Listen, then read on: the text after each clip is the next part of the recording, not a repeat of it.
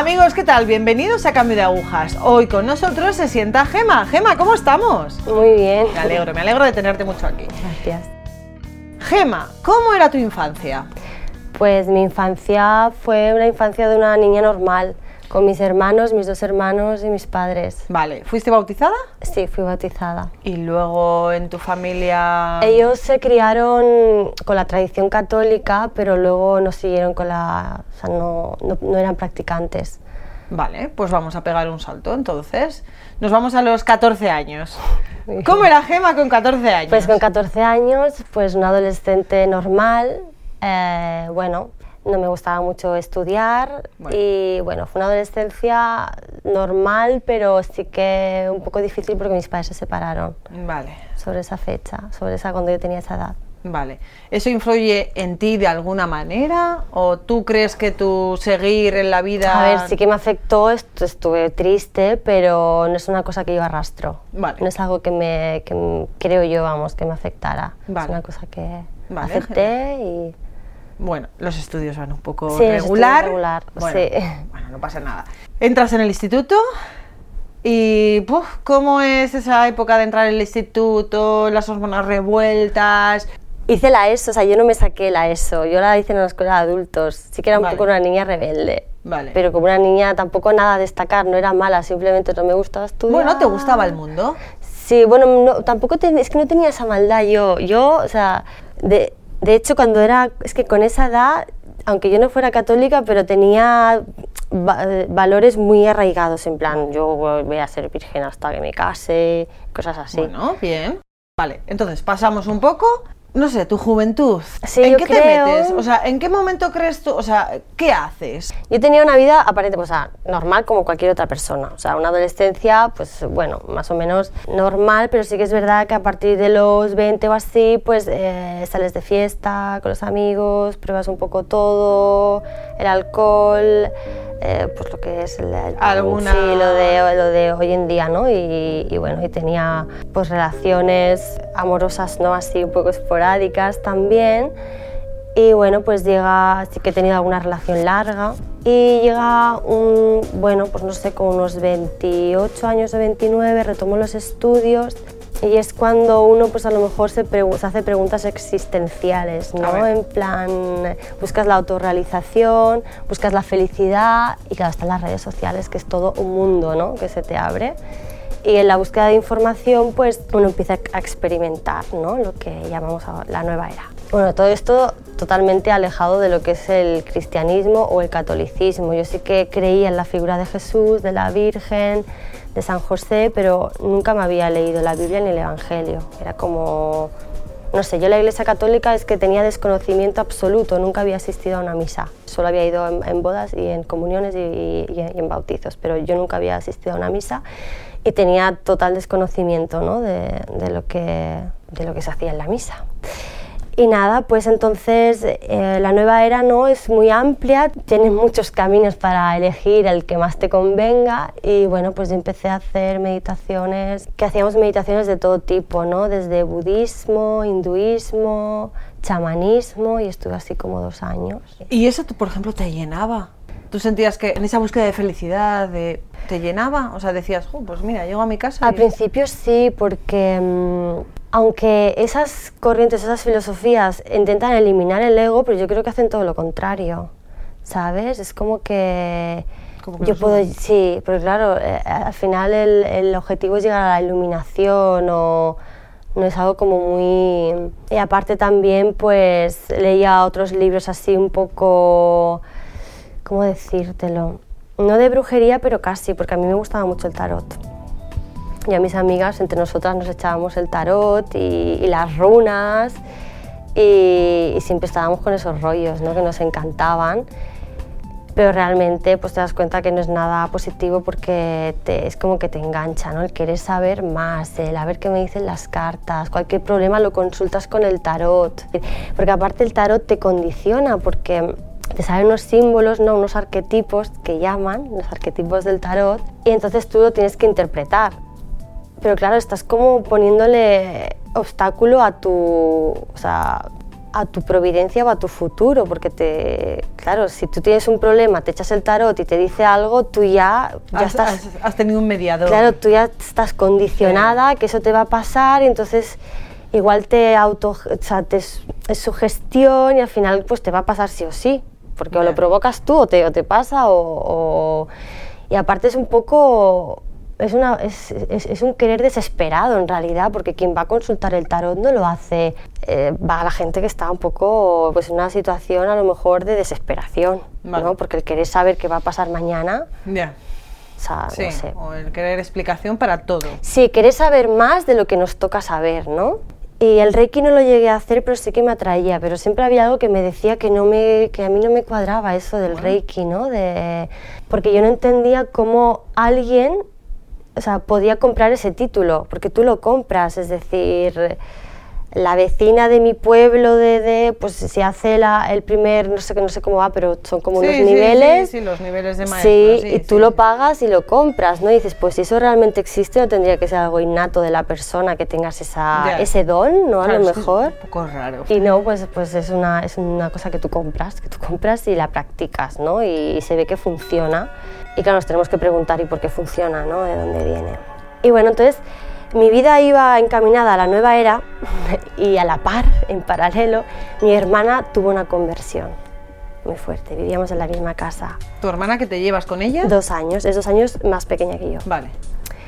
Y bueno, pues tuvo una conversión muy fuerte. Mi hermano era católico ya, entonces ellos dos como que se unieron, ¿no? En, bueno, pues ella le explicaba qué, qué es lo que había sentido, por qué se estaba acercando a la iglesia católica. Y claro, mi hermana pues de vez en bueno, me dijo, ¿qué estás haciendo? Es que yo estoy, o sea, ella como que intentaba decirme, yo me estoy acercando a la fe católica y no tiene nada que ver con lo que tú estás haciendo, creo que no vas por buen camino, entonces chocábamos mucho y yo Ya. le decía, es que tú no entiendes, es que la iglesia católica es una religión que te adoctrina, que la Biblia, y que yo no me había le- le- leído la Biblia en mi vida, ni había pisado una iglesia, pero yo me permitía el lujo de, mm, de hablar de cosas que no sabía, como Vale. hace mucha gente. Gema, ¿qué destacarías de la nueva era? Pues la nueva era sobre todo es una corriente que busca eh, como alimentar el, el- el ser, ¿no? la esencia, como ser consciente de, de- Elimina la figura de un dios y elimina la figura del mal. Y sobre todo algo que a mí me gustó mucho de la nueva era, que esto sí que está muy difundido y muy extendido, es el hecho de pensar que tú tienes el poder de crear tu, tu presente. Es decir, la nueva era te dice que tú con tus pensamientos positivos estás proyectando, o sea, que tú con tus pensamientos proyectas al universo y creas tu, o sea, que estás creando tu vida, tu presente. Entonces, claro, es como un poco esclavo porque dices, y no, no me puedo permitir el lujo de tener un pensamiento negativo que a lo mejor el día de Claro, es mañana que- se me muere mi, mi padre, ¿sabes? No, no, y el depresivo jamás va a tener un presente estupendo. Claro, entonces es, eh, es como que te, bueno, como que nosotros somos dioses. Ya. Es una manera de decir, tú eres tu propio Dios, Dios no existe, sí que hay un orden universal, es como una energía universal que envuelve al mundo, que es todo. Y eso, y tú eres el... O sea, nosotros sí que somos responsables, evidentemente, de Sí, lo que sí, nos sí, pasa. Y Dios nos ha dado libertad para, para que que se- hagamos lo que tal. Pero claro, es como, es, no, no sé, es como eso que, que tú creas tu propia realidad, ¿no? Y sobre todo el tema de la visualización, eso es una esclavitud, mí eso es muy esclavo porque dice, si tú visualizas algo, o sea, la nueva era, sobre todo hay corrientes que no, que apartan el tema del esfuerzo y el sacrificio para conseguir algo. No, ellos te dicen que a través de la meditación y de la visualización tú puedes conseguir cosas, ¿sabes? Si tú visualizas que ya lo tienes, que ahí utilizan la parábola de Jesús de el que pide sabiendo que ya lo tiene se le dará, ¿no? Pues ellos dicen que si, que si tú visualizas eso que es tuyo y, se lo, y, y mandas ese pensamiento al universo que hace de espejo, pues te lo concede. ¿no? Y tú eres el propio creador de tu, de tu universo, o sea, que, que lo puedes materializar, que tus pensamientos se vuelven materiales. La nueva era no es una sola corriente, simplemente es todo lo que no es, o sea, todo lo contrario a la Iglesia Católica. Es la, es, la nueva era, porque también utilizan la figura de Jesús como maestro ascendido. Ya. No es como que Jesús no fundó el cristianismo, Jesús era como Buda, como Confucio, como tal, como... Y eso es un problema, porque claro, la gente católica sí que es verdad que se mete en la nueva era, pensando que no es pecado como tal, o sea que es Sí. que como te ponen a Jesús, y es verdad, te ponen a Jesús ahí, clean, clean, clean, tú dices, ah, no, pues mira, es que todos estamos siguiendo lo mismo. Sí, porque la nueva era creo que juega con medias verdades. Te dice una verdad y luego te introduce pues la, pues, La suya. sí, pues la suya, pues la gran que no es la mentira, buena. ¿no? Ya. Bueno, pues eso es la nueva era. Y luego todas las corrientes que te hacen creer que tú eres pues un sanador del alma, un canalizador, que eres un chamán, que eres terapeuta, coach, coa- los coaches estos que también hablan de espiritualidad, ¿no? Y eso que no hay pecado y que, bueno, y el tema de la reencarnación también, claro. Háblanos, háblanos. El tema de la reencarnación es, bueno, que si tú no has aprendido en, esta vida lo que te- tu misión, lo que tú has venido a aprender, pues te vas a reencarnar las veces que haga falta para hasta que lo aprendas. ¿no? Para ser una maestra ascendida o un maestro ascendido, que esa Vamos, es que siempre hay una misión. oportunidad. Sí, claro, Claro. hay muchas oportunidades. Por eso a la gente le simpatiza esta idea de que, hay, bueno, pues si en esta vida lo hago hago fatal, mal. tengo la, la- te- tengo la siguiente vida, ¿no? Y también el hecho de, de creer que mm, los hijos, o sea, nosotros elegimos dónde vamos a nacer. O sea, tú cuando te mueres, ¿no? Tú reflexionas un tiempo donde tengas que estar y cuando vuelves a la tierra tú eliges la vida que vas a tener, la enseñanza que vas a aprender, en qué madre vas a nacer y por qué. Todo eso lo elegimos nosotros en la nueva era. Me supera. Sí, pero, pero son creencias que la gente adopta porque son muy atractivas. ¿no? es atractivo porque no tienes que sufrir nada. o sea, la es iglesia, como- claro, la iglesia no es nada atractiva cuando te dice que hagas examen de conciencia, que asumas tus faltas, tus culpas, que intentes repararlas, que ayudes al prójimo, que ames al prójimo, que aceptes que hay un Dios que nos ha creado, pues todo eso no es nada atractivo. Fíjate, es que me resulta hasta inmaduro. O sea, el hecho de asumir las culpas, de responsabilizarte de tus cosas, Lo de que pasa que, sería como eh, algo maduro. La gente con el lenguaje católico, como es la palabra pecado, que yo, ya, yo ya a mí no, ya no me... O sea, quiero decir, pues yo lo asumo, pues sí, pues soy una pecadora, que no pasa nada. Pero la gente tiene como un rechazo hacia esa palabra y es en plan, entiende la palabra, lo que significa la palabra pecado. ¿Sabes? Porque nadie te está condenando porque seas un pecador, ¿sabes? Es un rechazo hacia el vocabulario católico, pero es por desconocimiento, porque yo lo he sentido. Yo, yo, yo pensaba, ¿pero por qué tengo que ir a un cura a confesarme de qué? ¿De qué? O sea, que me va a dar el cura la absolución. Yo ya tengo mi contacto con Dios directo. No me hace falta un sacerdote, ¿no? Es lo que pensaba yo. Estos sanadores, estos chamanes, estos guías de luz, ¿qué hacen? O sea, no sé, ponnos un ejemplo. Por ejemplo, constelaciones familiares. La gente no sabe qué es esto. La gente te está viendo yo ahora mismo y está. Hemos tenido una Las constelaciones, pero no. las constelaciones familiares, eh, por ejemplo, si tú crees que en tu vida hay algo que está desordenado, que no superas, que no funciona, que no avanzas en algo en tu vida, que no tienes prosperidad, que no tienes relaciones amorosas, que tienes algo que tú, que tú consideras que no está bien en tu vida, seguramente no, es porque o algo pasó en tu infancia que te marcó, que se te ha quedado a nivel inconsciente entonces, eh, las constelaciones, bueno, esto es la biodescodificación, lo hace consciente, o sea, cuando tú haces un problema consciente, lo puedes como, puedes repararlo, ¿no? O sea, tú eres consciente, ah, pues de pequeña me pasó esto, yo no me acordaba, por eso tengo este problema, entonces lo haces consciente, trabajas en ello y desaparece. Y luego ya cuando ese, ese problema que tú arrastras es porque los- lo has heredado de tu madre, de tu abuela, tu tatarabuela, son los lastres o los patrones, pues entonces tienes que hacer lo que es eh, las constelaciones familiares, que es ir al árbol eh, genealógico, averiguar eh, a través de una especie de regresión, porque la persona es como que el guía no le va haciendo preguntas. Le va haciendo preguntas, entras como en un estado así un poco alterado, un poco así, entonces tú empiezas a ver cosas y las vas diciendo y entonces el guía las va apuntando, ¿no? Y entonces me decía, pues mira, fue tu abuela la que hizo esto, la que hizo aquello, la que tal, tal, tal, y es un poco pues es espiritismo. ¿Cómo te alejas tú, Gema, de todo esto? Yo iba a meditación, ¿no? Estuve dos cursos, viendo, nos juntábamos un grupito de gente con un profesor, ¿no? Que nos enseñaba a hacer mantras y entre todos hacíamos mantras y cantábamos y tal. Y entonces, bueno, mm, mi hermana, que tuvo una conversión muy fuerte, pues se acercó mucho a la fe y acabó siendo religiosa. Bueno, ya entró, a mí me chocó mucho, la verdad. Yo pensé, bueno, si es tu camino, pues porque la nueva era todo se respeta y todo se permite. Decir, si tú quieres ser budista, musulmán, hinduista o te quieres inventar una religión, la nueva era es muy abierta con esas cosas. Es como todo es permisivo, todo está bien, siempre y cuando no hagas daño a los demás. Entonces yo pensé, bueno, a mí me chocó porque para mí la Iglesia Católica era mala, o sea, era mala. Entonces era como, bueno, si ha elegido ese camino, pues habrá que respetarla. Entonces yo sé que ella rezó muchísimo por mí, muchísimas oraciones por mí. Y nada, al poco de entrar ella, nada, pero no sé, a los meses o así, yo estaba aburrida, la verdad, o sea, estaba con mi trabajo, pero estaba un poco aburrida en general, así como muy tranquila. Entonces mi hermano tenía vacaciones, yo también, coincidía que teníamos eh, las, las, mismas fechas para irnos de vacaciones y mi hermano me dijo, ¿por qué no te vienes a Garabandal? Que te va a gustar. Digo, ah, pues, ¿por qué no? Pues voy a ir a Garabandal, que no he estado nunca en Cantabria. Digo, así, pues le pido cosas a la Virgen. Yo estaba en plan con mis peticiones egoístas, es que yo lo digo así, en plan como si la Virgen fuera el genio de la lámpara. Yo iba pensando, ah, mira, pues ya voy de paso, paso mis vacaciones ahí tranquila, en la montaña, además con la Virgen, le pediré cosas, tal, tal. Y nada, pues llegué a, a Garabandal, me encantó. Fue una cosa para mí que, que me quedé enamoradísima. Fui a la misa, aunque no las eh, reconozco que no, que no escuchaba la misa, no sabía ni. Yo, como llevaba el chip de la meditación, de estar en un sitio y oler la energía y todo esto, pues digo, bueno, va, voy a entrar a una iglesia que seguro que a mí se está bien, muy bien, tal, tal. Entonces, ya volviendo a eh, Barcelona en el, en el avión, yo súper tranquila, me sorprendí a mí misma y dije, no le he hecho las peticiones a la Virgen.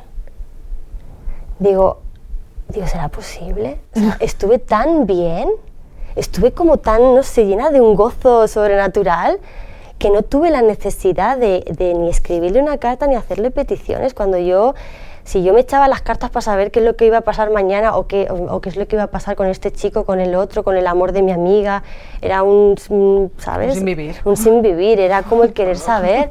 Y había estado tres días en un sitio que en principio había una virgen, o sea, la virgen que, que, obra milagros y yo no, y no me había acordado yo de pedirle nada de lo bien que había estado en presencia de la virgen. Entonces ahí pasó algo en mí, ahí fue como que la virgen me tocó algo, ¿no?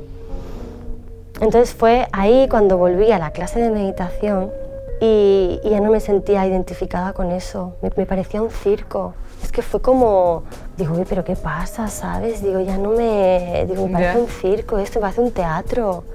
Ya no me parece que esto, me parecía como ridículo incluso, entonces lo dejé, sí. ¿Y a partir de ahí qué haces? Ah, y antes, antes de eh, Garabandal, yo creo que las oraciones de mi hermana también hicieron lo suyo, estaba yo en una de las clases de eh, meditación haciendo un mantra sufí, que el mantra decía, eh, todo está en Dios, me refugio en el perdón de Dios. Estaba haciendo el mantra, tal, tal. Y sí que de repente eh, me vino un pensamiento muy fuerte a la cabeza. O sea, no, no fue una voz externa, ¿eh? fue un pensamiento que tuve muy fuerte y sentí mucha calor.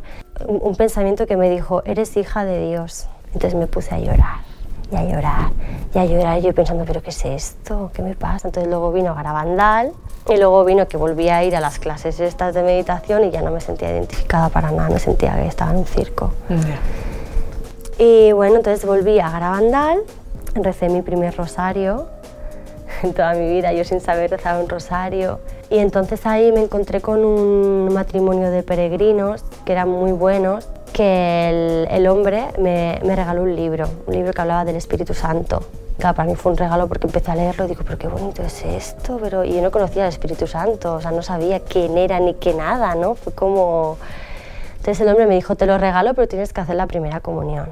Y yo pensaba, espérate, que yo no soy católica, yo acepto todo, creo en Dios, puedo llegar a creer en el Espíritu Santo, dice cosas muy bonitas el libro, pero no estoy, eso es la primera comunión, yo es que no creía en la Iglesia Católica, ¿no? Y entonces, pues me pasó que mm, que mi hermana, una de estas veces que, eh, que fui a verla, me dijo, ¿por qué no te empiezas a leer el Evangelio? Empieza por el Evangelio de Juan. Y yo, es que la Biblia es muy densa, yo no la entiendo, aún vez he intentado leérmela, yo no me entero de nada, tal, tal, tal. Digo, va, voy a intentarlo.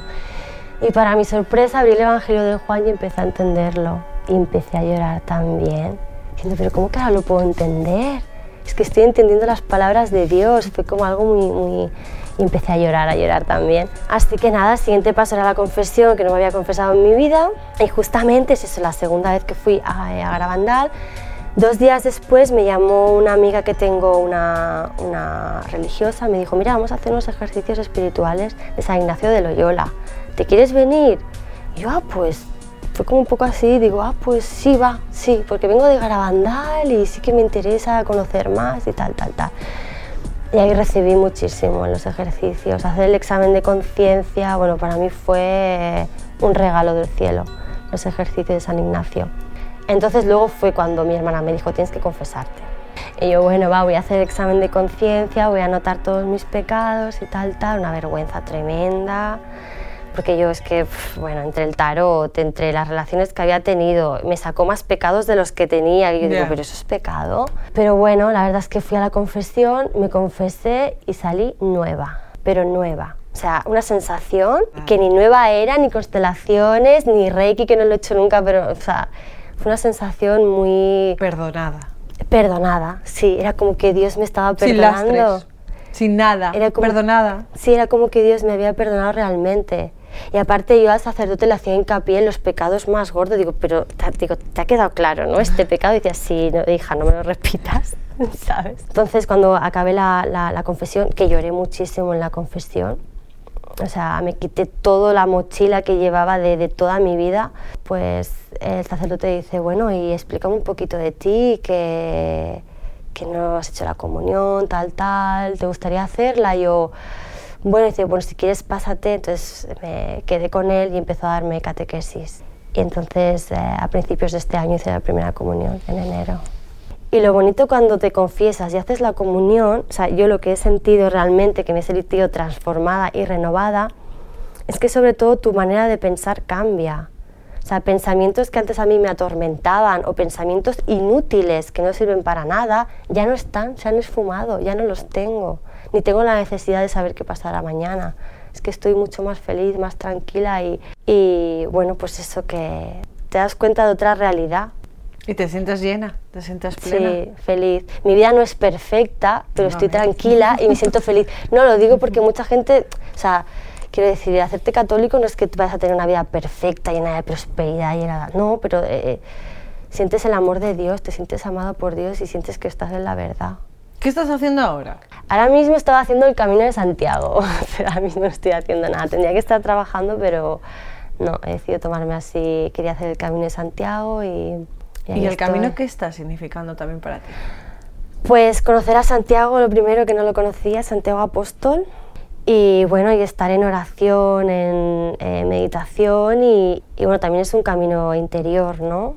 Gema, alguien que, que te esté viendo ahora, que seguramente pues lo que hablábamos antes, ¿no? Que el católico, como la nueva era, se la venden también con un punto de Dios, de Jesús y tal. Alguien que esté en tu misma situación en la que has estado tú, ¿qué le dirías a esa persona? Que se acerque a la fe católica, que busque un sacerdote, que lea la Biblia y sobre todo que ponga aunque sea, o sea, que dé el primer paso, porque si tú das el primer paso para acercarte a Dios, Él hace todo lo demás. O sea, con que des un poquito, luego Él ya pone todo lo demás. Entonces, bueno, es algo sorprendente, ¿no? Pero que, que sobre todo, pues que se acerca a la fe católica, a un sacerdote, a la Biblia y todo lo que esté fuera, o sea, contrario a, a la Iglesia católica, pues que, que lo consulte con un sacerdote o que lo rechace.